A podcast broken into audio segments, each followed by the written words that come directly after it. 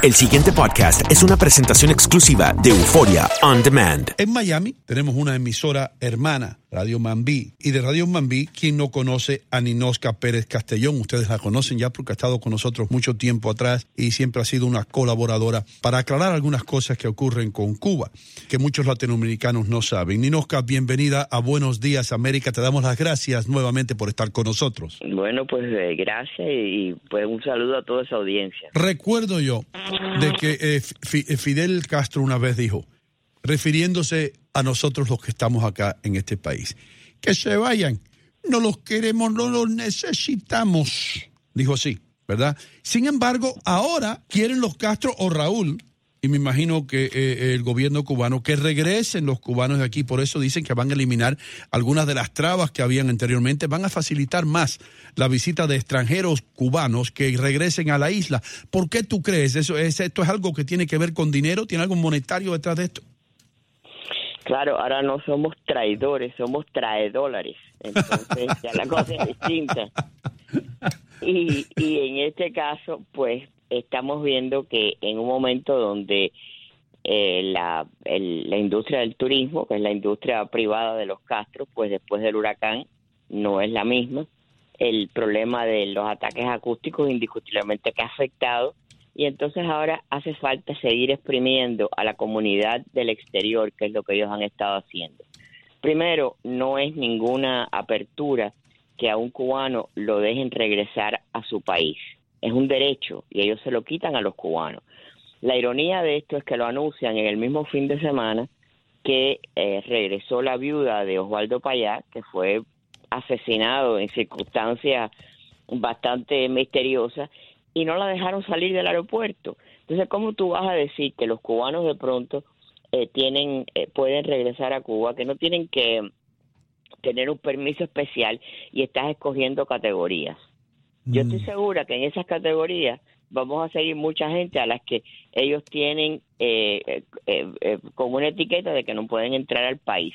Pero aparte de eso, estás diciendo que pueden regresar los cubanos en, en, eh, del exterior en, en, en barcos, por ejemplo, y nada más que se lo permites hacer por dos puertos distintos. Yo quisiera que cualquiera de los extranjeros que me está escuchando me dijera si tiene limitaciones de entrar a su país por un puerto determinado o no. Lo que ellos quieren es que personas cubanos que hoy en día tienen embarcaciones, pues regresen a Cuba, vayan, paguen en, la, en las marinas, por ejemplo, que le pertenecen al gobierno, y entonces es una entrada extra que tienen, como lo tienen con él, porque todavía necesitas el eh, eh, eso de que no tienes que habilitar el pasaporte, no, el pasaporte cubano que te lo dan por seis años entre las renovaciones cuesta entre 700 y 800 dólares, que probablemente sea uno de los pasaportes más caros del mundo. Pero la otra es que yo quisiera saber qué cubano va a regresar ahora a ir a inscribir a sus hijos nacidos como ciudadanos americanos como si fueran cubanos. Un país donde no hay derechos, donde no hay garantía, donde no tienen, eh, eh, donde se violan los derechos humanos. ¿Cuál es el incentivo para que salgan corriendo ahora los, los miles o millones de cubanos y pico que están fuera de Cuba, que vayan corriendo a escribir a sus hijos? Hola, Ninoska, ¿cómo estás? Te saluda Max. Eh, Hola, Max, y bueno, ¿qué tal? ¿qué tal? Eh, para aquellos que nos escuchan y, y no conocen eh, perfectamente eh, lo que sucede precisamente entre el exilio cubano y el gobierno eh, castrista que todavía prevalece en la isla, eh, y además sobre todo en, el, en este exilio donde pues hay quienes están a favor de, de- viajar y quienes están en contra, eh, ¿cómo podemos describir esta realidad para los no cubanos que, que tratan de entender lo que está sucediendo? Bueno, para todo extranjero que, se pregunte si él tiene que tener un permiso para regresar a su país. Yo quiero saber si cualquier eh, mexicano, argentino que nos esté escuchando o de otra nacionalidad tiene que tener un permiso para regresar y si a pesar de ese permiso el gobierno se puede dar el lujo de decir que no puede regresar al país. Esa es la situación de los cubanos. Ya no se trata de quien quiera regresar o no, se trata de que hay un régimen que sigue determinando quién es más cubano que otro a la hora de regresar a su país. Y eso va a seguir sucediendo porque lo que te están diciendo es que el pasaporte no vas a tener que tener eh, la habilitación que ellos le llaman, pero la ironía de nuevo es que lo hacen en el mismo momento que le niegan la entrada a la, a la, a la viuda de alguien que es una víctima del régimen. Y también hay otras categorías. Si saliste por la base naval de Guantánamo, no tienes derecho a, a regresar. Quiere decir que si eres de los cubanos que de una forma u otra eh, fuiste parte del éxodo masivo del 94, no vas a poder regresar. Y si te fuiste de una, eh, no cumpliste una misión que ellos te mandaron, tampoco puedes regresar. Así que siguen existiendo categorías de la dictadura más antigua del hemisferio determinando quién es cubano o no. Mira, yo en una ocasión llamé a la sección de intereses de Cuba en Washington y le habían dado visa cuando aquellos le daban visa a los a los periodistas de Miami y yo dije que la mía no había llegado. Yo no lo había pedido porque yo no considero que eh, para mí es un asunto moral regresar o no. Pero cuando yo dije quién era mi nombre, salió el eh, Rafael Dausá, que era el jefe de la misión, y me dijo, tú nunca vas a poder regresar a Cuba. Yo le dije, bueno, es que yo nací en Cuba. Y me dijo, no, tú eres una enemiga de la revolución, tú no vas a poder regresar. Y en, después de que me dijo todos los insultos del mundo, él me dijo, además, yo sé que tú me estás grabando. Y le dije, no, estás en vivo en mi programa para que la gente vea cómo ustedes tratan al, a, los, a los cubanos y cómo ustedes determinan quién entra y quién no. Entonces, esto no es una apertura, es una manera de buscar dólares, porque en estos momentos lo necesitan. Se acabó la gallina de los huevos de oro que es Venezuela, el, la industria del turismo, por supuesto que no es la misma de hace un tiempo atrás, y los cubanos, los que regresan a ver a sus familiares, lo hacen cuando pueden, y los que regresaron cuando consideraron que era una la curiosidad de regresar, no es turismo que regrese, entonces ellos necesitan dólares. Y esta es una manera de explotar a lo mm. que siempre han hecho al cubano, al que manda el paquete, al que le manda las medicinas al familiar, a pesar de que ellos dicen que tienen la medicina mejor del mundo, al que cuando un familiar se va a operar, tienen que llevarle hasta las suturas desde aquí. Wow, Ninoca, tú que estás en Miami, yo, yo quiero preguntarte algo, porque es un fenómeno que ocurre en nuestra comunidad. Eh, yo me recuerdo cuando, cuando mi madre y mi padre eh, vinieron, eh, mi padre siempre dijo, yo no voy a trabajar aquí para regresar a Cuba y darle mi dinero al señor que eh, tanto me ha hecho sufrir a mí y a mi familia. Sin embargo, eso no es lo que sienten muchos cubanos que llegan hoy o que han llegado en los últimos 10 años. Eh, como que no les importa, no, quiero ofender a nadie, pero a ellos no, no, no, les, no les choca lo que ha hecho Castro. Ellos simplemente quieren regresar, ya sea para ver a sus familiares, ya sea para eh, comerse el, el, puerquito que tanto extrañan. Explícame el fenómeno ese. ¿Por qué sucede eso? Bueno, porque a través de los años, por ejemplo, eh, eh, cuando tú me hablas del caso de tu padre, a los cubanos que salieron en esa época, a nuestros padres les quitaron todo lo que tenían.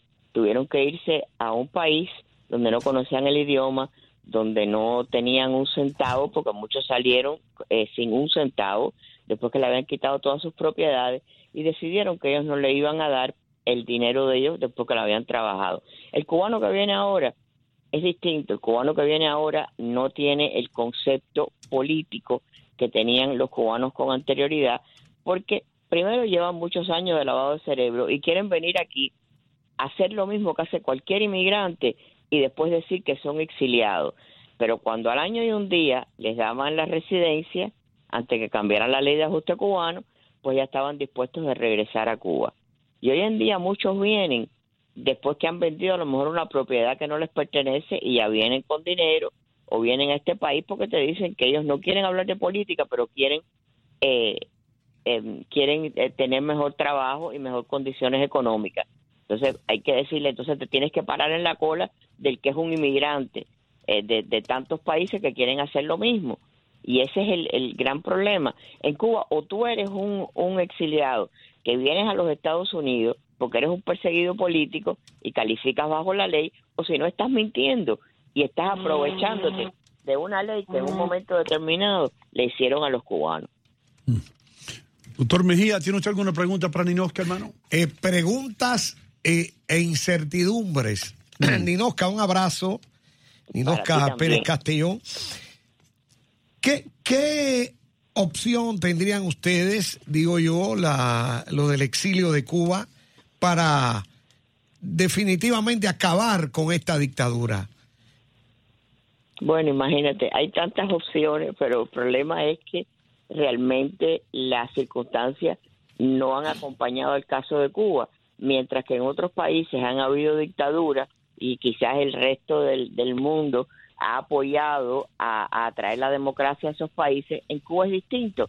Entonces te encuentras una Unión Europea que vergonzosamente, después que han cambiado su posición, la descripción de Cuba es que es una democracia unipartidista. Mm. Un partido que lleva en el poder 50 años. Entonces, ¿qué es lo que está sucediendo? Que la Unión Europea quiere proteger a los inversionistas eh, europeos que son los que van a Cuba a construir hoteles donde los cubanos no pueden hospedarse. Mm. Entonces, esas son las ironías en el caso de Cuba. Ninosca, un cubano que vive en Cuba no puede tener una empresa particular. Sí, claro, puede ahora, ahora puede ser un cuenta propista.